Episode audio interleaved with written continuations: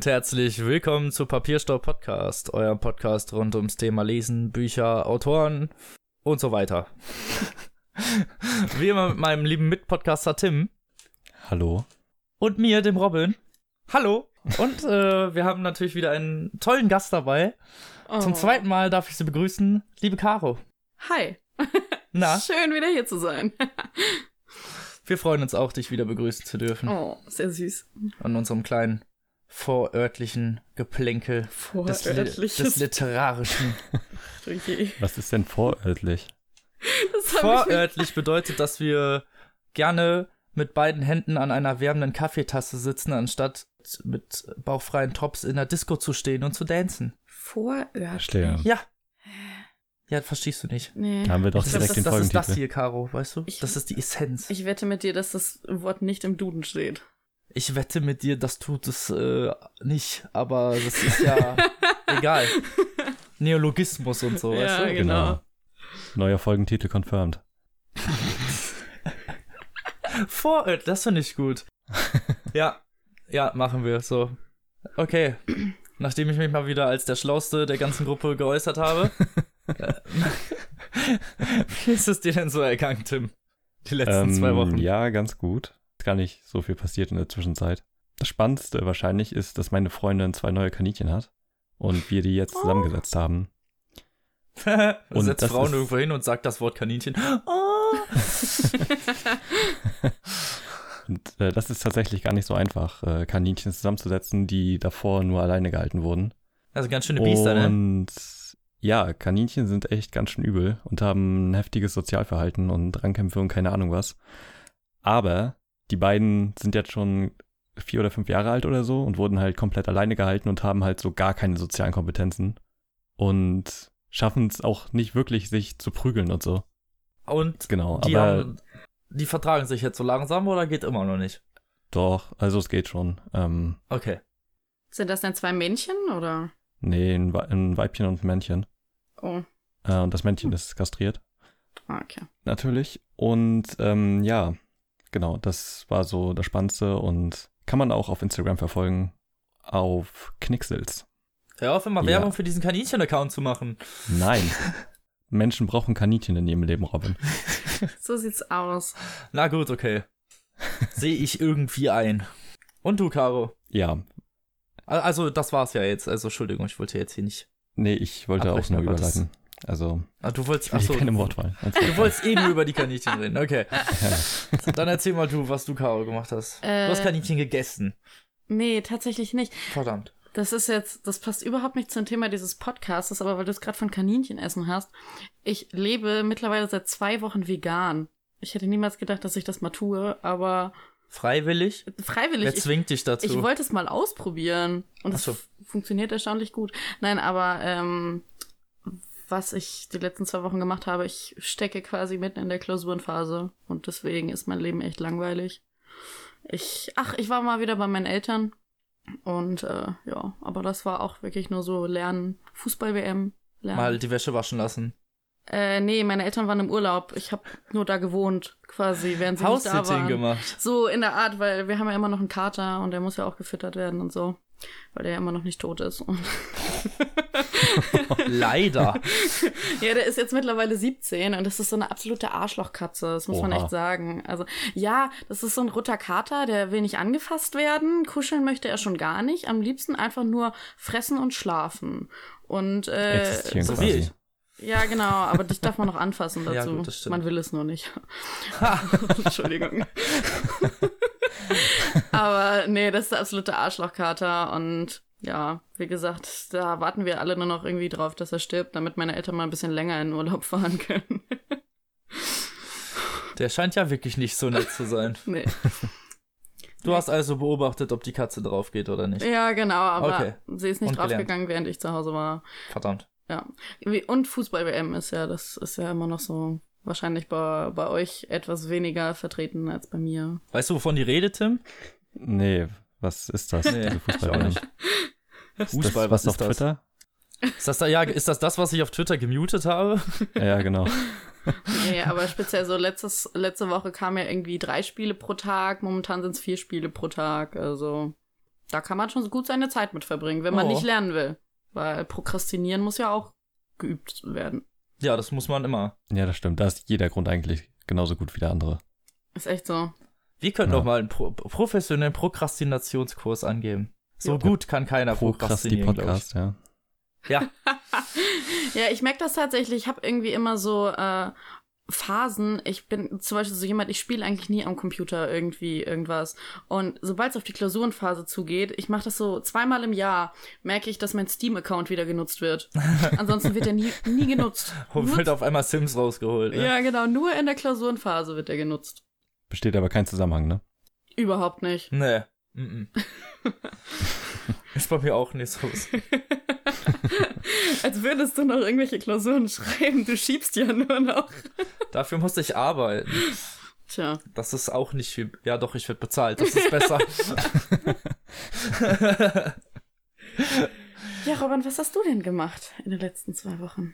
Wie immer. Als äh, weltbekannter Philanthrop, wie man sich nicht so kennt, habe ich natürlich wieder die klassischsten Museen, die besten Konzerte und natürlich die allerbesten Crackhäuser besucht. Aber nein, Damit habe ich jetzt nicht gerechnet. erstmal ein bisschen Fun hier reinbringen. So. Nein, wie immer Spaß habe ich äh, Crack, ja? gefressen, gelesen und geschlafen. Was mit Crack? Spaß mit Crack. Vorher wisst ihr, wie meine eigen, wie meine Secret YouTube-Serie heißt. Ist so. Ich wusste nicht, dass die Secret war, Entschuldigung. Was? Meine super krasse Maske mit dem Loch in der Mitte ist nicht Secret? Nein, Robin, ein Das Pandora ist keine Verdammt! Maske. Es liegt einfach daran, dass niemand dein Gesicht sehen will. Deswegen sollst du die Maske aufsetzen. Ja, so ist es. Das wäre auch zu schlimm, das kann man keinem zumuten. Ist echt so. Das kann man keinem zumuten. Ich werde blind. Ich sitze direkt neben dir. Ich werde blind. Ja, deswegen machen wir auch Podcasts. Ohne Kamera. Das würde ja den Rahmen sprengen hier. Das ist ja alles, das, das kommt alles da rein. Das ist mir schon bewusst. Dass deine Gemeinheiten fließen alle in den Podcast und dann können hinterher alle schreiben, boah, was ist das denn für eine alte Assi-Tunte Wir haben uns seit zwei Monaten nicht mehr gesehen. Da staut sich bei mir so einiges an, was dann irgendwie an Beleidigung wieder raus muss. Siehst du? Das geht nicht. Tja, Ja, du bist ja hinter die, die angefeindet wird. Mich lieben alle. So ist das. das glaubst du auch nur. Nee, das ist so. ich kann nee, das damit ist so. leben. So, zum Thema. Karos doof und zum Thema, so. Nein, ähm, äh, wir hatten uns als Vorgeplänkel-Thema überlegt, da es ja jetzt relativ aktuell gerade besprochen wird, in der Mache ist, alle genervt hat, könnte man so sagen. Ja, Das äh, DSG-VO-Abkommen genau. der Europäischen Union, was uns allen das Leben erschwert. Als Influencer, meine ich. Ja, vor allem halt Menschen im Internet, ne? So ist es. Ja. Denn das besagt generell eigentlich so ungefähr, dass alles, was irgendwie in irgendeiner Art und Weise so präsentiert wird, sei es aus privaten Gründen, unbezahlten Gründen, wie auch immer, irgendwo im Vordergrund steht und ähm, mit Markennennung als Werbung markiert werden muss. Ob du jetzt eine Privatperson bist und Geld aus diesem Konglomerat, deinem Instagram-Account, Facebook-Account, was auch immer ziehst oder ob du das nicht tust, ist in diesem Fall halt völlig irrelevant. Genau. Ist halt alles richtig beschissen Ja, für alle Menschen. Für alle Leute ist das ziemlich beschissen.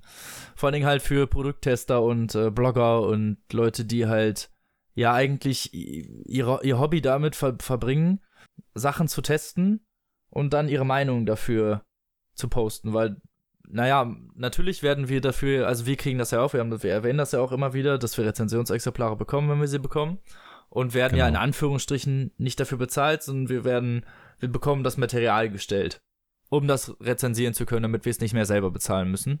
Haben aber immer die Freiheit, unsere eigene Meinung zu sagen. Also ist das halt im Endeffekt keine Werbung, sondern Produktbewertung. Ja, genau. Eine Bezahlung schließt ja quasi ein, dass man eine Meinung in eine gewisse Richtung sagt, ne? Ja, genau, dass man was Positives darüber sagt. Werbung ist Ja. halt prinzipiell, jemand wird gekauft und stellt sich dahin und sagt, jo, die Pizza von Dr. Oetker schmeckt super lecker, obwohl er sich die im echten Leben niemals Katsching. kaufen würde. Direkt wieder Geld von Dr. Oetker bekommen. nee, also der Begriff Werbung wird dabei einfach so komplett missverstanden. Also finde ich zum, zumindest. Ich habe ganz ehrlich von dem ganzen Thema eigentlich gar keine Ahnung. Ich bin aber doch relativ viel auf Instagram unterwegs. Und da bekommt man nur mit, dass egal was man tut, man muss mittlerweile Werbung markieren. Das heißt, wenn jemand ein Foto von dir schießt und du lädst das hoch und verlinkst denjenigen auf dem Foto, muss das als Werbung markiert werden.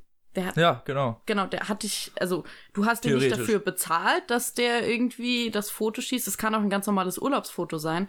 Aber sobald irgendwie erkennbar ist, was du für eine Marke trägst, dass du mit irgendeiner anderen Person zusammen bist, die du verlinkst oder so, das muss als Werbung markiert werden. Und da hat auch einfach den Sinn und Zweck von dem Wort Werbung vollkommen verfehlt. Ja, genau. Was man, was man natürlich dazu auch sagen muss, ist, äh, dass sie natürlich jetzt auch große Accounts damit natürlich sich holen. Ne? Das heißt, so Leute wie wir oder eher kleinere Blogger, die vielleicht, sagen wir mal, so um roundabout so 600, 1000, 2000 Follower haben, die mhm. müssen sich da noch nicht so viele Gedanken drüber machen, aber spätestens ab 5000 sollte man dann doch mal zusehen, dass man bei jeglicher Art von Markennennung und auch selbst wenn man, wie gesagt, nur private Fotos postet, so von Freunden, muss man dann halt zusehen, dass man die entweder nicht markiert oder wenn sie markiert werden, halt irgendwo in den ersten drei Zeilen Werbung unterbringt. Ja, die verfolgen das ja, glaube ich, auch äh, relativ weit zurück. Also ich habe das nur von einer gesehen, die hat jetzt mittlerweile, ich glaube, 120.000 Follower und die hat eine Abmahnung bekommen wegen irgendwelcher Postings, die sie 2015 gemacht hat, als der ganze Account noch privat war. Das heißt, die gucken sich wirklich die komplette Historie an. Ja. Also ich denk, äh, auch rückwirkend halt muss man das dann verändern. Und das ist natürlich jetzt für alle eine blöde Geschichte. Ja, genau. Und das ist auch nochmal extra doof. Vor allem die Urheberrechtsverordnung, die in der EU diskutiert wird, ähm, weil da Marie und ich vor allem halt betroffen sind. Denn man kann, also es ist ja nicht mehr möglich, sowas wie Zeitungsartikel oder urheberrechtlich äh, geschützte Veröffentlichungen halt kostenfrei zu verlinken. Und es muss dann immer mit einer kostenpflichtigen Datenbank abgeglichen werden. Also Was, halt einfach echt? nur Verlinkungen, ja. Und das ist halt richtig bescheuert. Ach du Scheiße. Ja, okay, weil das habe ich halt auch mitgekriegt mit diesem Urheberrechts und wusste nicht genau, mhm. was das bedeutet, aber GIFs und so werden dann zum Beispiel halt auch verboten. Jegliche ja, genau, Art von. Weil ja im Prinzip alles urheberrechtlich geschützt ist irgendwo und ja, genau. in der EU gibt's ja nicht sowas wie in Amerika, diese Fair Use Klausel, dass du halt irgendwie halt darüber schreiben kannst oder was weiß ich, dass du das halt weiter benutzen kannst, wenn's, wenn du halt was Neues damit erschaffst quasi. Und sowas gibt es in der EU ja nicht. Ja, leider ja, man kann mal nur hoffen, dass das nicht noch durchgeht, weil die DSGVO, die wir hier gekriegt haben, die war schon ziemlich nervig. Weil so lässt sich halt wirklich auch gar nicht mehr unterscheiden, wer wird jetzt dafür noch bezahlt. Also wer ist jetzt so ein Bibi-Verschnitt und hält einfach eine scheiß Michael Kors-Uhr in die äh, Kamera. Und selbst die übrigens machen das schon seit längerer Zeit, dass sie bei sich reinschreiben Produktplatzierung. So dass man halt von vornherein erkennen kann, dass sie dafür bezahlt wurden. Ja, genau. Das ist aber auch erst in den letzten Jahren irgendwie gekommen. Und also Produktplatzierung angeben zu müssen, ist ja auch richtig. Ja, ist es ja auch. Das ist ja Werbung halt auch wirklich im Endeffekt. Ja, genau. Das ist ja, das hat ja auch nichts mehr mit Meinung zu tun oder so, aber also Werbung im Allgemeinen hat nichts mit Meinung zu tun, aber dass jetzt halt alle Leute, die eigentlich Meinungen ja über Produkte verfassen, also Produkttester, theoretisch sind wir ja auch nichts anderes als Produkttester, ähm, das als Werbung markieren müssen, nur weil diese Verordnung das uns jetzt so sagt. Und das, das ver verwässert halt alles. Niemand weiß ja, jetzt genau. mehr, was ist Werbung, niemand weiß mehr, was ist was ist wirklich bezahlter Content, wo, was, haben, was haben die Leute vielleicht einfach nur umsonst gekriegt, so. Ich meine, man kann das ja auch einfach selbst angeben. Wir waren ja immer ehrlich und haben einfach gesagt, wenn wir das gekriegt haben als Rezensionsexemplar, das haben wir bekommen, so. Und das sagen wir auch und das gehört sich mhm. ja auch so. Und das, und selbst das müsste halt nicht mal, aber es ist, es ist ja einfach nur Fairness, es ist ja, wir versuchen ja niemanden zu verarschen, sozusagen. Und genau das finde ich halt so bescheuert. Ja, es wird eine Regel festgesetzt für irgendwas, was überhaupt gar nicht ja, gar kein Problem dargestellt hat eigentlich. Oder zumindest jetzt halt für, zu einem Problem wird für, für Leute, die vorher gar keins hatten. Ja, genau, halt vor allem für Leute, die nicht in der Öffentlichkeit stehen. Also ist halt die Frage, wo man denn die Grenze zieht. Ob jetzt jeder mit einem öffentlichen Instagram-Profil denn halt auch automatisch jemand ist, der in der Öffentlichkeit steht. Oder ob es ab einer gewissen Followerzahl oder so erst kommt. Ja, also Aber theoretisch schon. Ich glaube, du musst dir nur ab einer gewissen Followerzahl halt Gedanken machen. Ja, Prinzipiell genau. im Internet, glaube ich, bist du dann halt trotzdem, außer dein Account ist halt privat. Mhm. Dann bist du ja nicht öffentlich. Ja, aber selbst aber dann, wenn du einen privaten Account mit, weiß nicht, über 2000 Followern hast oder so, theoretisch, zählt das denn da auch mit rein, weißt? Also. ja, genau. Theoretisch ist das so. Es macht alles schon sehr wenig Sinn. ja, jetzt es wird auf jeden Fall alles verbessert und überall steht halt Werbung drunter und so und viele Leute hatten, wussten auch nicht, also bei, bei vor allem bei Bookstagram gab es halt viele Fragen und Verwirrungen und was muss man jetzt Mhm. als Werbung kennzeichnen und was nicht. Und generell ungefähr war die Antwort so, ja, man muss jetzt ungefähr alles kennzeichnen. Ja, zur Sicherheit. Außer halt. du, du verlinkst Und halt das den Verlag ganz nicht drauf. Und es, Mhm. es macht natürlich Sinn für uns, wenn wir ein, ein Foto von einem Buch machen, den Verlag zu verlinken. Das würde ich sogar machen, wenn ich es privat machen würde, weil man das halt so tut, weil es nun mal der ist, der das Ding rausgebracht hat und man das halt so macht. Ja. Man verlinkt halt nun mal den Urheber so. Das ist ja nichts anderes als eigentlich Nettigkeit, so dass man dem sagt, guck mal, ich habe hier was über dein Produkt gemacht, so. Das ist Information und keine, keine Werbung. Ja, eben. Können wir uns jetzt natürlich noch lange drüber aufregen. Im Endeffekt ist es halt eine Scheißaktion gewesen. Alle haben sich darüber aufgeregt. Und eigentlich bringt das an Vorteil wirklich niemandem so wirklich was, ne? Nee, eigentlich nicht. Weil niemand kann mir jetzt mehr wirklich erkennen, zweifelsfrei, was ist Werbung, was ist keine Werbung. Das ist natürlich immer blöd. Und ja. Wir können uns, wir können nur sagen, wir finden das jetzt ganz schön bescheuert und äh, hier für den Podcast werde ich keine Werbung angeben. Weil das ist halt der Podcast. Fertig. Und wir machen auch keine Werbung. Fuck DSGVO, ja. Ja, genau. Fuck die SGVO. Das ist das Fazit. Vielleicht wird das ja noch mal ein bisschen äh, gelockert oder so, wer weiß, in ein paar Jahren. Wir können halt nur hoffen, dass Ja. sich das ändert, weil so macht halt auf jeden Fall keinen Sinn. Gut. Ja, genau. Das ist halt immer der erste Impuls ist, so krass über zu reagieren. Macht halt auch immer keinen Sinn. Ja, und bei anderen Sachen wird alles nur so Larifari gemacht, ne? Aber Ja. naja.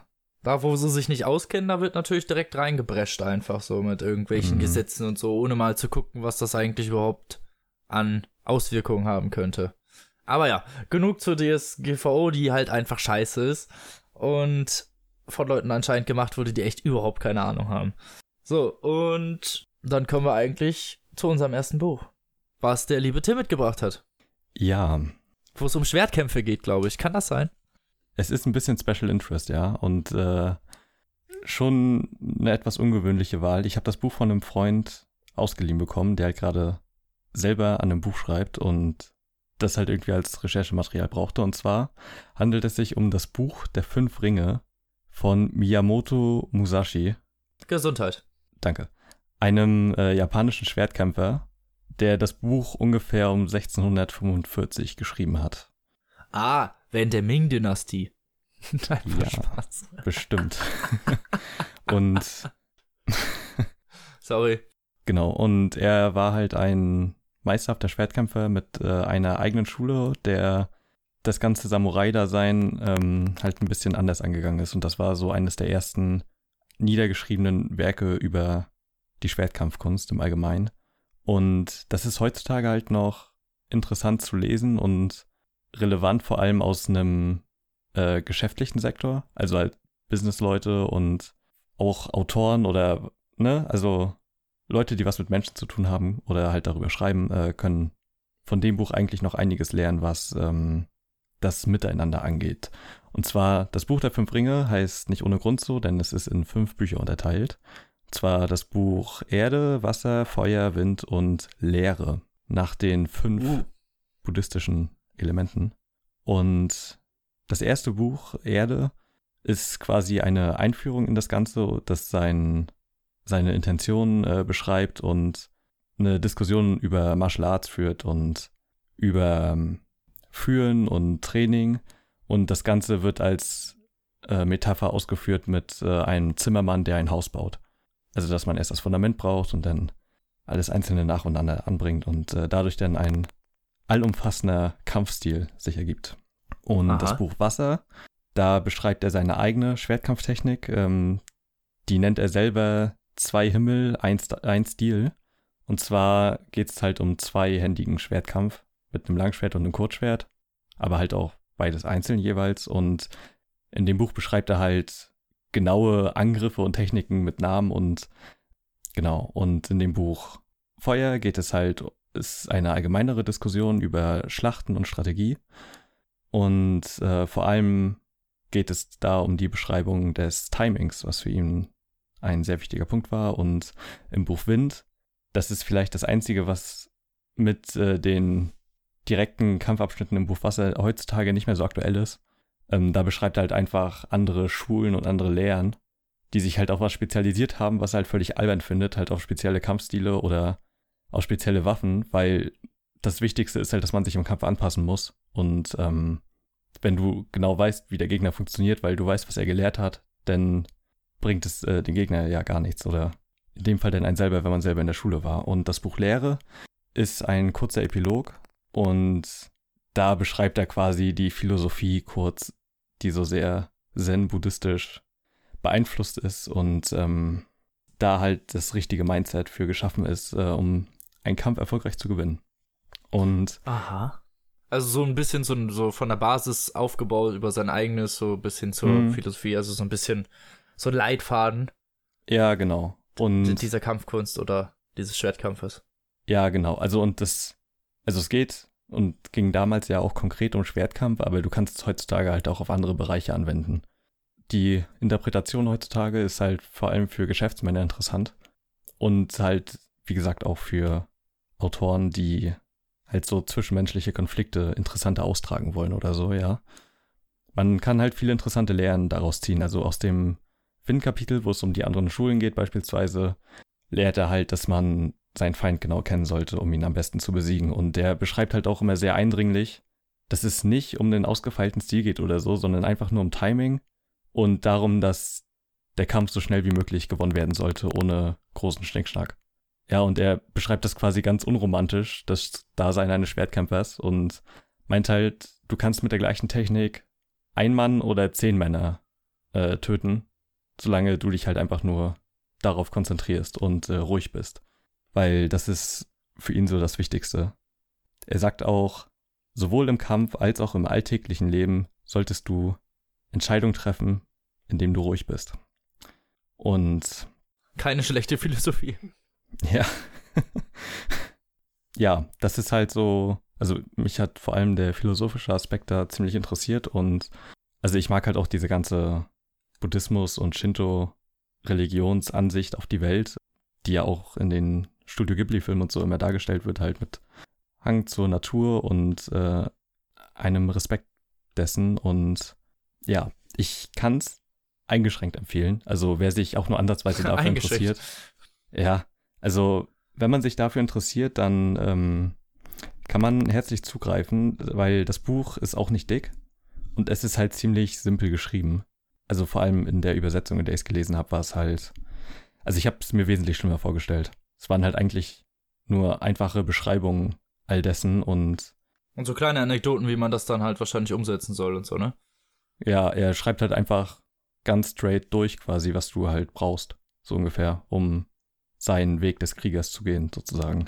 Und genau, das Buch gibt es zu kaufen im Anaconda Verlag in einer sehr schönen Ausgabe für 3,95 Euro. Und das Ganze hat 192 Seiten laut Amazon. Ich glaube, meine vom Piper Verlag hatte irgendwie 150 Seiten oder so. Also es ist halt auch Ja, nicht okay. dick. Und genau. Also wer so ein bisschen Interesse dafür hat oder sich mal eine andere Philosophie aneignen will, dann ist das vielleicht das Richtige für einen. Klingt nicht schlecht. Ich weiß nicht, ob ich es jetzt so ultra feiern würde, aber Ja, es, es war auch echt sehr speziell und jetzt hat nicht unbedingt so viel Spaß gemacht zu lesen, weil es halt sehr nüchtern geschrieben war auch.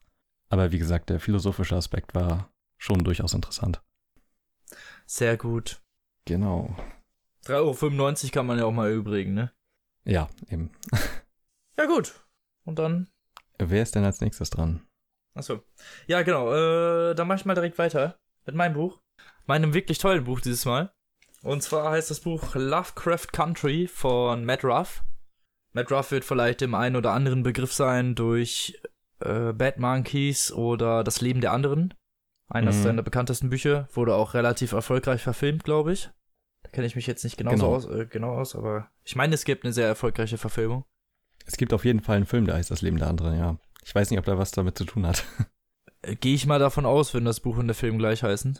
Zumindest dadurch war, war er bis jetzt immer relativ bekannt. Mhm. Und Lovecraft Country ist jetzt der, das neueste Buch von ihm. An der Stelle einmal Danke an den Hansa Verlag für das Rezensionsexemplar. Und ja, es war, ist erst letzten Monat rausgekommen. Also noch relativ frisch im Laden, könnte man sagen. Ja. Und hat mich vor allem angesprochen durch das kunstvoll gestaltete Design des Covers. Ja, es sieht wirklich sehr schön aus. Wo ich dann gedacht habe, okay, da wäre ich ja auch mal einen Blick drauf. Und natürlich Lovecraft, weil Lovecraft. Genau, der Titel stand. triggert einen natürlich auch, ne? Ich muss ja sagen, der Name ist Programm. So, um mal zur Geschichte zu Mhm. kommen. Und zwar geht es um eine Familie, die Turner-Familie, ähm, in den 50er Jahren. Und das Buch besteht so aus sechs, sieben kleinen Geschichten. Also ist unterteilt, äh, in denen denen jeweils so ähm, paranormale unnormale, wie auch immer, abnormale Dinge geschehen und die in so komische Situationen kommen. Halt so ein bisschen, deswegen sage ich Programm, es ist alles so ein bisschen Sci-Fi-mäßig angehaucht, alles so, so Urban Fantasy könnte man sagen. Mhm. So ein bisschen. So mit ähm, Geistern und Dämonen und äh, Leuten, die naturwissenschaftliche magische Fähigkeiten haben und sowas und also ein bisschen, ich muss sagen, so ein bisschen trashig. Es hat mich so ein bisschen an diese 80er äh, Trash-Sachen erinnert, die so Sci-Fi-mäßig rausgehauen wurden oder so Fantasy-mäßig. Ja, genau, halt diese ganzen Science-Fiction-Filme, die auch zu der Zeit rausgekommen sind, in der er spielt, ne? Ja, So ein genau. bisschen. So ein bisschen, Mhm. so ein bisschen überdreht, aber ich finde das Buch deswegen ganz lustig, weil es sich nicht so hundertprozentig ernst genommen hat dabei. Um mal so zu erzählen, worum es ungefähr so geht. Es geht äh, in der ersten Geschichte, das ist so, die erste Geschichte ist so der Anfang, wie diese Turner-Familie ähm, in, in diese ganzen Machenschaften hineingeraten ist, weil diese Machenschaften oder diese, die, die Periode ihrer paranormalen Begegnung beginnt eigentlich damit, äh, dass sie, dass der Vater, äh, also der, das älteste Mitglied so ungefähr der Turner-Familie entführt wird und sein Sohn Atticus, 22, sich auf die Suche macht, um den zu finden, äh, begleitet von seinem Onkel George und einer ehemaligen Schulfreundin Letizia. Die machen sich dann zusammen auf den Weg und da es halt nun mal Anfang der 50er Jahre ist, es herrschen noch starke Rassengesetze, ne, also theoretisch Ne, also die Sklaverei ist natürlich schon Mhm. vorbei, aber es sind, ähm, es gibt immer Ja, noch, noch sehr viel Diskriminierung und. Unterdrückung Mhm. und in vielen Staaten sind sie sehr ungern gesehen. Und die Spur des Vaters führt nach Devon Country. Und Devon Country ist so ungefähr der rassistischste Ort, den man sich vorstellen kann. Die leben da teilweise noch wie so die Amish und sind, also würden, würden wahrscheinlich einen Schwarzen verbrennen. So, wenn der da vorbeikommt, ne? Was ich vielleicht äh, vergessen habe zu erzählen, die sind alle Afrika-Amerikaner, die Turners, ne? Macht natürlich jetzt vielleicht ein bisschen mehr Sinn, so. Habe ich vergessen. Ich will, ich will nicht zu viel über die Geschichte erzählen, weil eigentlich ist das das, was so Spaß macht, sich das durchzulesen. Die be- bekommen auf jeden Fall ein paar Probleme auf der Fahrt dahin. Im Endeffekt schaffen sie es dann nach Devon Country und nach ein, zu einer kleinen Stadt namens Artem. Und diese Stadt lebt sehr vorbürgerlich, also die Leute leben wirklich noch so in so Bauernhäusern und so. Und auf dem äh, Hügel dieses Dorfes steht so eine Villa. Und als sie da ankommen, werden sie schon erwartet vom Butler. Der sagt, dass dieses, diese Villa den Breathwhites gehört und die anscheinend eingeladen sind. Die Breathwhites sind so eine ganz komische, schon, schon sehr lange ansässige Familie da. Und die wissen auch gar nicht, was das jetzt soll, ne? Und anscheinend ist der Vater auf jeden Fall da. Um das Ganze so ein bisschen kurz zu machen, Atticus erfährt relativ schnell, dass er zufällig einer der Nachfahren dieser, dieser Breathwhites ist. Und diese Breathwhites haben so einen ganz komischen Orden, der heißt der Adamantische Orden. Die wollen, die beruhen sich auf ganz, ganz frühe Bibelzitate und glauben, dass Adam so der, der früheste Gott überhaupt war und wollen das Schöpfungslicht zurückbringen. Sie versuchen irgendwie durch eine Möglichkeit, so ein Tor in eine andere Dimension zu finden und dadurch das Schöpfungslicht zurückzubringen und über das herrschen zu können oder damit irgendwie die Welt verändern zu können. Also wirklich so ein richtiges Sci-Fi-Gedöns so. Ja, um das Ganze ein bisschen abzukürzen, die äh, schaffen es natürlich zu entkommen, aber nur mit Hilfe des Sohnes der, dieser Breathwhites, der dann halt eigentlich überhaupt gar nicht für diesen adamantischen Orden kämpft und so, aber seine eigenen Machenschaften so verfolgt. Und eigentlich geht das ganze Buch nur wegen diesem Sohn, also Caleb Breathwaite, der zwingt die danach halt immer wieder irgendwas für den zu machen, weil er sie halt befreit hat und denen geholfen hat, halt äh, seinen Vater zur Strecke zu bringen, so dass Atticus überleben konnte. Und das ist so die Ausgangslage. Und daraufhin entfaltet sich halt dann so eine so ein Roadtrip, so eine Familiengespensterjagd, wie auch immer, wo sie dann immer wieder von diesem Caleb dazu aufgefordert werden, ihnen zu helfen. Und natürlich hat das Buch auch eine Prämisse und hat ein Ende und sozusagen. Also diese Geschichten arbeiten durchaus auf, auf, auf was hin. Hat Okay. mir auf jeden Fall sehr viel Spaß gemacht zu lesen. Die Charaktere waren alle irgendwie, fand ich sehr lebendig. Nach so einer Zeit hatte man, wusste man, wer wer ist und hatte auch so ein Bild von denen im Kopf. Es war mehr so ein bisschen, dadurch, dass das kurzgeschichtenartig war, so ein bisschen Sitcom-mäßig, könnte ich fast sagen. Okay. Oder, oder, oder nicht Sitcom, halt serienmäßig, sowas wie Supernatural, könnte man fast sagen. Halt nur auf ein bisschen trashiger Ah, okay. gemacht und mir hat das, Mm. mir hat das echt ganz gut gefallen. Mm, auch diese Einfälle, die er hatte. Also es sind keine neuen Einfälle gewesen, aber die Umsetzung war teilweise wirklich sehr lustig und also es hat einfach Spaß gemacht zu lesen, fertig. Deswegen. Ja, das klingt auch so. Also alleine die Handlung schon gibt mir, weiß nicht, ein alleinstehendes Haus und ein Tor zur anderen Dimension und ich bin dabei. Ja, genau, so also ähnlich ist es halt. Es hat mir sehr viel Spaß gemacht zu lesen und ich kann das wirklich jedem nur empfehlen, der Sci-Fi und vor allen Dingen auch so ein bisschen vielleicht diesen Trash. Also Trash hört sich immer so böse an, aber in diesem Fall ist es halt wirklich nett gemeint. Es klingt auch schon sehr liebevoll, muss man sagen. Es ist halt so ein bisschen extra auf bisschen blöd gemacht, könnte man sagen. Es ist halt ein bisschen extra, ein bisschen vorhersehbar, aber genau dadurch macht das macht das das Buch wieder lustig irgendwie und der legt mehr Wert halt so ein bisschen auch auf die Charaktere und diese Entwicklung dieser Geschichte und Mhm. Und das Setting auch in der in den 50er Jahren der USA ist halt auch nochmal interessant, einfach dadurch, dass natürlich die immer wieder mit ähm, Konfrontationen an, aneinander geraten, vor allem mit, natürlich mit Weißen, die überhaupt niemanden dulden, der schwarz ist in ihrer Nachbarschaft und solche Dinge, ne? Also, das hat nochmal so einen so einen extra Twist irgendwie gegeben. Und deswegen kann ich das Buch wirklich nur uneingeschränkt empfehlen, jedem, der gerne Sci-Fi liest und sich sowas gerne mal zu Gemüte führt. Kostet 26 Euro. 24, Entschuldigung. 24. Im Hansa Verlag erschienen. Wie gesagt, letzte, äh, letzten Monat erst. Steht auch eigentlich überall, also kann man kaum dran vorbeilaufen. Ich habe das jetzt in letzter Zeit sehr oft gesehen. Und Ja, wie gesagt, ich kann es nur empfehlen. Also es ist wirklich, es macht viel Spaß, das zu lesen und euch werden die Charaktere wahrscheinlich relativ schnell ans Herz wachsen, genauso wie mir. Und dann macht das erst recht Spaß. Und dann liest sich das Ganze halt eher wie sich Supernatural gucken lässt oder irgendwas in dieser Richtung halt. So ein bisschen Mhm. trashig, aber gut. Genau. Und Sehr schön. ja, so viel eigentlich zu meinem Buch. So, Ja, Caro. dann bin ich dran. Ich habe mitgebracht Schlüssel 17 von Marc Rabe. Äh, es ist ein Thriller, wie auch das letzte Mal. Also ich glaube, ich bringe immer nur Thriller mit. Und ähm, ja, ich, ich glaube, es war ziemlich gut vermarktet worden. Das heißt, äh, ich meine, ihr hattet erzählt, dass auf der Buchmesse, auf der Leipziger, äh, da doch relativ viel Werbung für gemacht wurde. Ja, wir haben Mhm. so Banner gesehen, ne? Weißt du noch, Tim? Ja. Da waren überall so riesige Banner, die das so angezeigt haben. Doch egal. Gut. Auf alle Fälle, ich erzähle am besten einfach erstmal so ein bisschen was zur Story. Also wir sind in Berlin, auch im Jahr 2017. Also ich glaube, das Buch ist ja auch erst dieses Jahr im April rausgekommen oder so. Das ist ja wirklich noch ganz neu.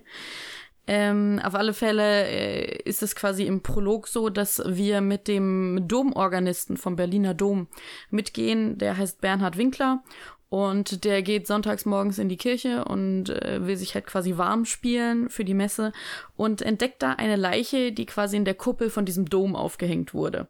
Also so klassischer Thriller-Krimi-Einstieg. Genau, also es geht gleich sofort richtig zur Sache. Ja, mehr erfährt man dann da auch gar nicht. Man sieht, nur- man erfährt nur, dass er quasi diese Leiche entdeckt. Und dann springen wir auch schon zu unserer ersten Hauptperson, äh, nämlich zu Tom Babylon.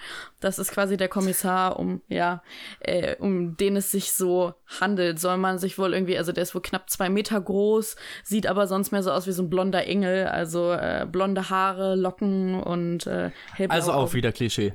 Ja, durchaus klischeehaft. äh, der ist Kommissar bei der Mordkommission und wird halt da zu, zum Dom gerufen.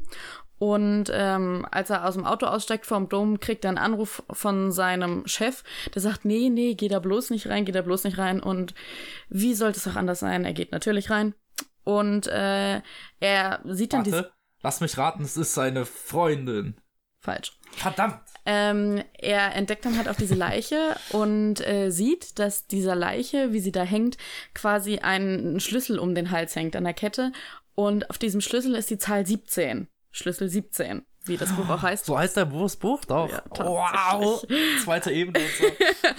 äh, eingraviert ist und er ist äh, quasi steht vollkommen neben sich, aber man selbst als Leser checkt so gar nicht, warum eigentlich. Und äh, er kann es dann gar nicht mehr abwarten und die Spurensicherung, die, da sind noch irgendwie vier Leute da, aber die haben noch gar nicht richtig angefangen. Und trotzdem holt er schon halt diese Leiche von da oben runter, obwohl er das eigentlich gar nicht darf. Und die sind die ganze Zeit so, wow, was machst du da eigentlich für eine Scheiße? Weil diese Leiche, die wurde mit einem Flaschenzug quasi da hochgezogen und die holt er dann runter und guckt sich das Ganze genauer an und steckt einfach mal den Schlüssel ein, den er bei dieser Leiche gefunden hat.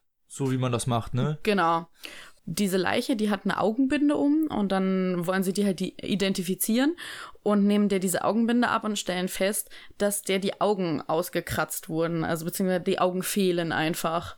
Irgendjemand hat die Augäpfel mitgenommen. Aber sie erkennen sie trotzdem und zwar ist das äh, Brigitte Riss.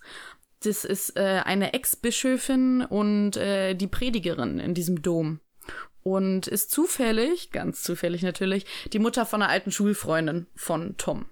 You don't say. Genau. Äh, Was für ein glücklicher Zufall. Total. Sonst könnte er gar nichts über den Fall herausfinden. Ne? Ist wirklich so, ne? Hm. Ähm, und dann sagt man halt nur, ja, durch den Schlüssel war es jetzt sein Fall, auch wenn sein Chef das nicht wollte. Und du denkst halt immer die ganze Zeit, bitte was, wieso, was hat dieser Hä? Schlüssel damit zu tun? Ja.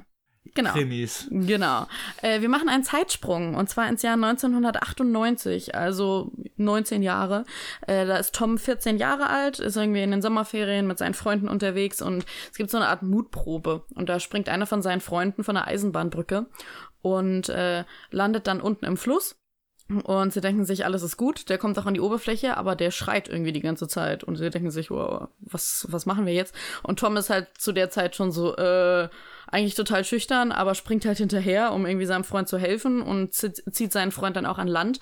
Und äh, sein Freund behauptet dann halt, er hätte da unten eine Leiche gesehen unter der Brücke. Und äh, die wollen dem Ganzen halt auf den Grund gehen und äh, schwimmen quasi dahin und entdecken auch tatsächlich eine Leiche. Und äh, die ist so mit Draht umwickelt und mit Steinen beschwert, damit die nicht mehr auftaucht. Und ganz zufällig diese Leiche in ihrer rechten Hand einen Schlüssel auf der die Zahl 17 eingraviert ist. Ah, deswegen. So sieht's aus. ähm, auf alle Fälle beschließen. Die sind so, sind so einfältig. Auf alle Fälle beschließen äh, diese Kinder erstmal nicht zur Polizei zu gehen, weil sie halt diesen Schlüssel eingesteckt haben und sie haben irgendwie Angst, vor Ärger oder so. Oh, stimmt. Man geht natürlich nicht zur Polizei, wenn man eine Leiche findet. Ne? Genau. Ähm, wir sind wieder in der Gegenwart okay. und wir bekommen eine weitere Person vorgestellt. Die heißt Sita Johanns. Das ist eine Psychologin, die äh, hat wohl mal für die Polizei gearbeitet, wohl dann länger nicht. Man weiß aber nicht genau warum. Und die wird für diesen Fall angefordert und äh, wird dann quasi zum Dom geschickt. Und zurück am Dom äh, hängt Tom erstmal diese Leiche wieder auf, die er abgehängt hat, weil darf ja keiner wissen, dass er diesen Schlüssel eingesteckt hat. Und diese, die Sita, diese Psychologin, die bekommt halt vom Chef so eingebläut, sie soll diesem Tom unbedingt klar machen, dass es nicht sein Fall ist. Äh, sie versteht aber nicht ganz, warum sie da jetzt Babysitter spielen soll. Und äh, ja, sie probiert es, aber er lässt sich da halt auch nicht reinreden. Auf einmal brüllt es laut los in der Kirche und es wird eine weitere Leiche gefunden, und zwar die von dem Do äh, Domorganisten, den wir ganz am Anfang im, äh, im Prolog hatten. Ja, der wurde wohl auch umgebracht. Auf alle Fälle äh, sind auch ihm die Augen ausgekratzt worden. Der hat auch keine Augen mehr.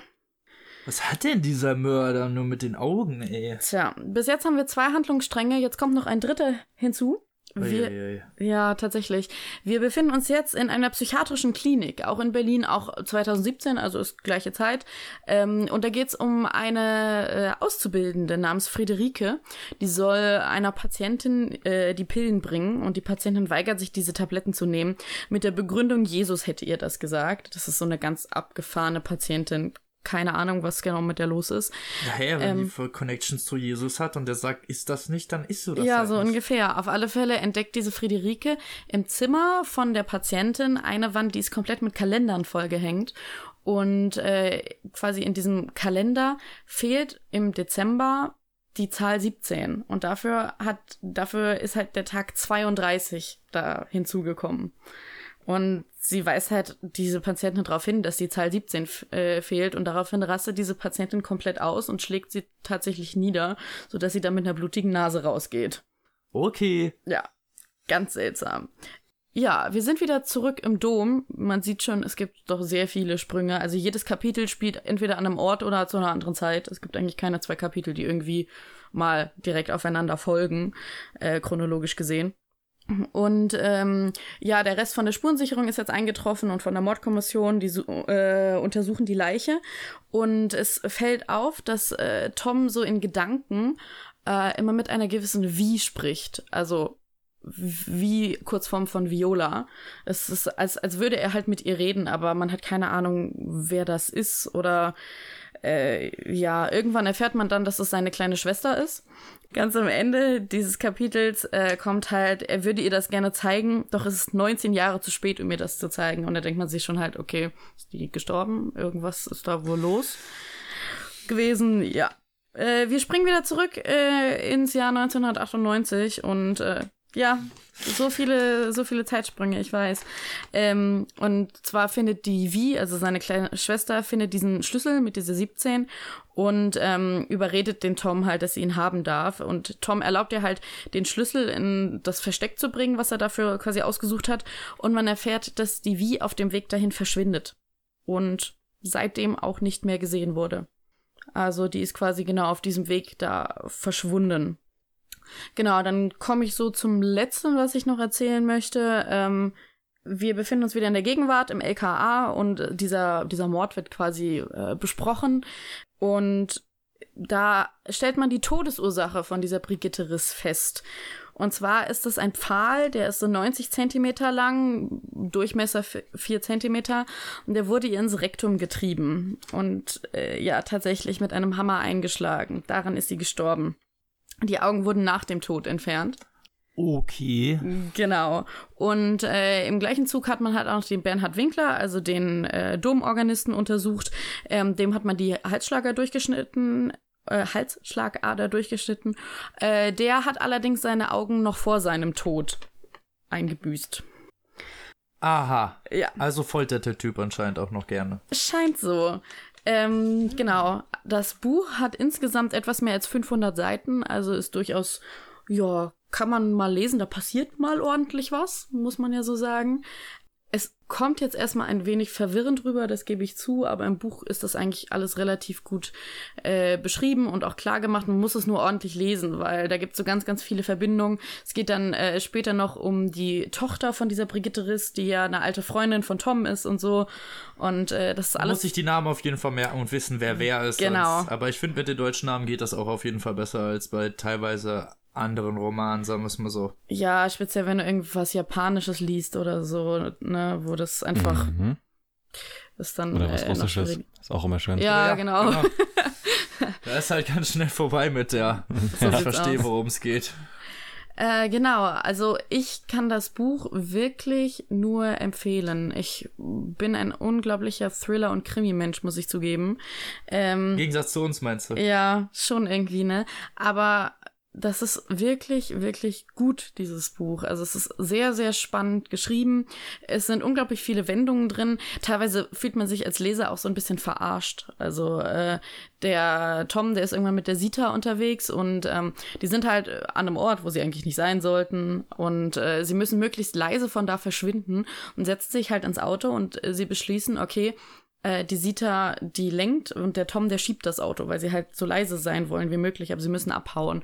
Und ähm, dann äh, sagt sie halt, ja, wo sind wir eigentlich? Und holt so ihr Telefon raus. Und ähm, dann steht in diesem Buch drin, äh, Tom guckte ins Innere des Wagens und sah Sita an. Doch es war gar nicht Sita. Und du denkst dir so, äh, bitte? Und dann hört das Kapitel auf, dann macht das einen Zeitsprung. Bist erstmal zwei Kapitel nicht mehr da. Und danach kommt raus, sie hatte nur die Perücke abgezogen. Deswegen sah sie anders aus. Also so, also, so möchte gern Cliffhanger, der hinterher gar keine. Äh, ja, genau. Was ist das denn für ein Scheiß? Also da fühlt boah, man da ich richtig sauer geworden, wenn ich richtig verloren. Also da fühlt man sich teilweise schon ein wenig verarscht, muss ich sagen. Aber äh, ansonsten muss ich echt sagen, das Buch ist wirklich gut geschrieben. Jeder, der so in Richtung Thriller gerne liest, ähm, dem gefällt dieses Buch bestimmt. Und äh, ja, ich kann es nur empfehlen. Ich habe es als Rezensionsexemplar bekommen vom Ulstein Verlag und es kostet normalerweise 15 Euro. Für 500 Seiten ist das ja, in das Ordnung. Ist nicht, ne? so. Genau. Da kann man ja noch bezahlen, ne? Ja. Also, wie gesagt, wer gerne Thriller liest, Krimi liest, für den ist dieses Buch sehr gut geeignet. Super. Danke, Caro, für deine schöne Rezension. Gerne. Das war sehr, das war sehr schön. Dankeschön. Im Gegensatz zu mir, der sich jetzt schon wieder 20 Mal verhaspelt hat und vergessen hat, schon wieder was zu erzählen. Aber so ist das immer bei mir. so, hatten wir noch irgendwas? Wir sind nämlich schon am Ende unserer Folge angekommen und sind verdammt pünktlich dieses Mal. Ja, endlich mal wieder in der Zeit. Wir sind endlich mal wieder in der Zeit, Leute. Wir beanspruchen euch dieses Mal nicht eine Stunde. Ihr beide habt aber auch nicht viel erzählt. Also eure Rezensionen waren sehr kurz, muss man mal so sagen. Ja, ich habe irgendwie, irgendwie habe ich das zu sehr abgekürzt, muss ich hier sagen. Aber manchmal ist halt auch doof. Wir haben ja auch irgendwie 26 Minuten Vorgeplänkel so gefühlt. Ja, ist auch nicht so schlimm. Nein, ich habe ich, ich hab nur nicht so viel von meiner Geschichte erzählt, mhm. weil ich das nicht spoilern möchte, ja, wirklich. Weil das, weil das wirklich Spaß macht, das zu lesen. Wenn ich dann alles erzähle, was da drin vorkommt, mhm. dann nehme ich die ganzen Twiste weg. Das ist doof irgendwie. Das will ich nicht. Und Tim ist natürlich schwierig, ne? Ja, bei meinem gab's halt eigentlich nicht mehr viel zu sagen, weil es ist halt, es gibt ja keine Geschichte oder so. Ne? Ja, ist halt äh, Schwertkämpfer, der erzählt Klar. halt so, was ja. er macht und äh, ja. Genau. da ist nicht viel, ne? Ja. Ja, nee. Ich, jetzt, ich habe jetzt, ich habe zu einem was gesagt. Sprachstil habe ich, glaube ich, vergessen, aber hm. der Sprachstil war fluent. Entschuldigung. Schneidest dann einfach nochmal so ganz schlecht dazwischen irgendwo. ja, genau, einfach so, ey Leute, übrigens, was ich vorhin noch sagen wollte. So, habe ich hiermit gemacht, jetzt wisst ihr es auch. Ist doch toll, oder? Ja. Ja, nein, aber wir sind dieses Mal ein bisschen, bisschen pünktlich. Caro hat die ausführlichste Rezension, finde ja. ich auch schön. Ich, ich muss ja. auch sagen, ich habe ich hab echt eine Menge verstanden davon. Immerhin. Also, ich konnte gut folgen. Es war aber auch schwierig, das irgendwie in eins zu packen. Das haben wir halt oft, weil das ja oft Eben. nicht stringent erzählt wird. Eben. Und wenn du dann halt so erzählst, wie das Buch erzählt, genau. dann ist es oft so, dann kommt das für den, der das erzählt gekriegt, so, hä, dann wird ja dauernd Eben. hin und her gesprungen, obwohl das im Buch ja dann 40 Seiten sind oder so, nachdem der Eben. nächste Sprung erstmal kommt, da fällt das ja nicht so auf. Genau, und vor allem ist das halt auch, wenn du wirklich zuerst einen Handlungsstrang erzählst, dann denkst du dir bei dem einen Handlungsstrang die ganze Zeit, hä, was ist das denn für eine Scheiße? Und wegen mm. verstehe ich alles gar nicht. Dann erzählst du einen anderen Handlungsstrang, dann hast du aber schon wieder aus dem ersten Handlungsstrang irgendwas vergessen. Ja, genau das. Ja, hast ja. Du nie so diesen Aha-Effekt, den ja, man eigentlich genau das, da genau das. Will. Dann ver vergisst man was aus dem ersten genau. Handlungsstrang und so. Deswegen schreiben wir uns ganz oft Sachen auf. Ne? Hast du ja jetzt auch gemacht? Ich hatte äh, auch das letzte Mal schon aufgeschrieben, weil sonst vergesse ich alles. Ja, ich auch. Ich habe mir halt auch Sachen aufgeschrieben, aber ich habe gerade nicht reingeguckt, weil sonst würde mhm. das nämlich. Ja. Ja.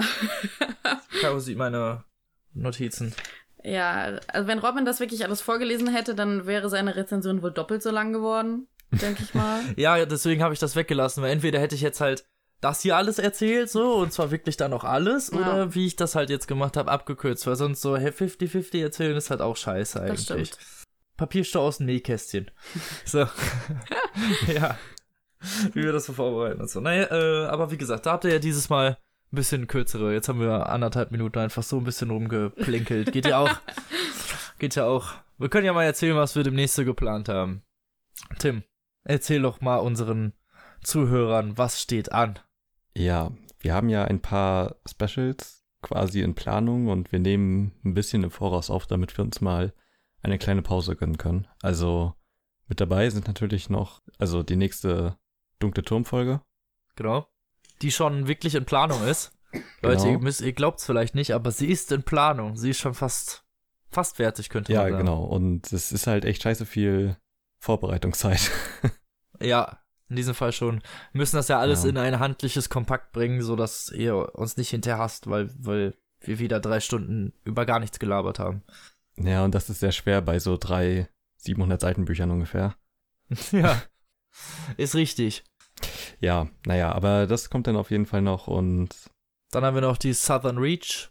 Genau, und genau. Southern Reach. Und ja, genau, eine richtige Videospielfolge wollten wir aufzeichnen, richtig. Genau, quasi wie eine normale Papierstofffolge nur mit drei Videospielen. Anstatt drei Büchern. Richtig. Mal gucken, wie wir das nennen. Wir schauen mhm. mal. Und ja, nächste Woche kommt erstmal nochmal eine normale. Ja, genau. Episode und nächste Woche sag ich schon, übernächste Woche. Und dann denke ich mal, werden wir mal gucken, dass die ganzen Specials kommen. Als allererstes wird wahrscheinlich Southern Reach folgen, denke ich mal. Mhm. Ist zumindest im Moment so die Planung und dann kommt der dunkle Turm. Und dann geht's mit unseren normalen Sachen weiter. Wir haben nämlich auch noch ein paar Sachen in petto, glaube ich, jetzt. Zumindest haben wir ein paar Sachen versucht in petto zu kriegen. Ja. Mal sehen, ob das so wird, wie wir uns das vorgestellt haben. Das sind so unsere Sachen, die demnächst erstmal geplant sind. Für den Sommer.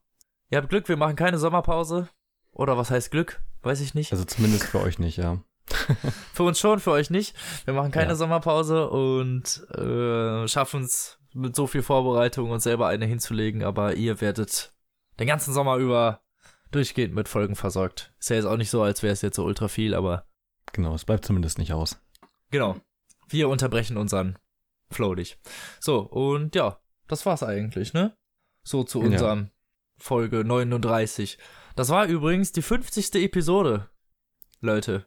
Echt? Also ja, es ist Oh Folge Gott. 39, aber es ist offiziell sozusagen die 50. Podcast-Folge, die offiziell draußen ist. Krank. Wow. Heftig. Special, ey. Krass, oder? Hm. Du bist live dabei, Caro. Freust du dich? Ja, vor allem habt ihr ja dann irgendwie bald Zweijähriges, so theoretisch. Oder? Ja, ab, im August, Tim.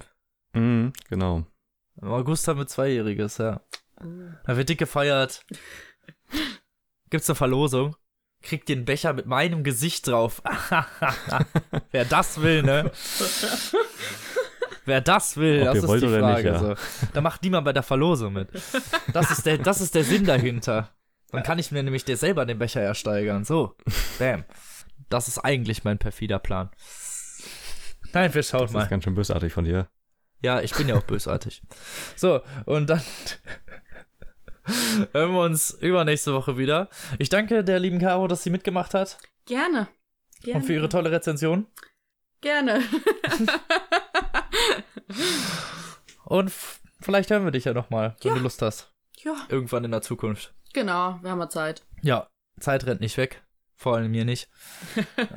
Das stimmt. Ist auch wieder ein sehr schöner Tweet. so sieht's aus. So, und dann hören wir uns in zwei Wochen wieder, liebe Freunde. Bis dahin, lest was Gutes. Auf Wiedersehen. Tschüss.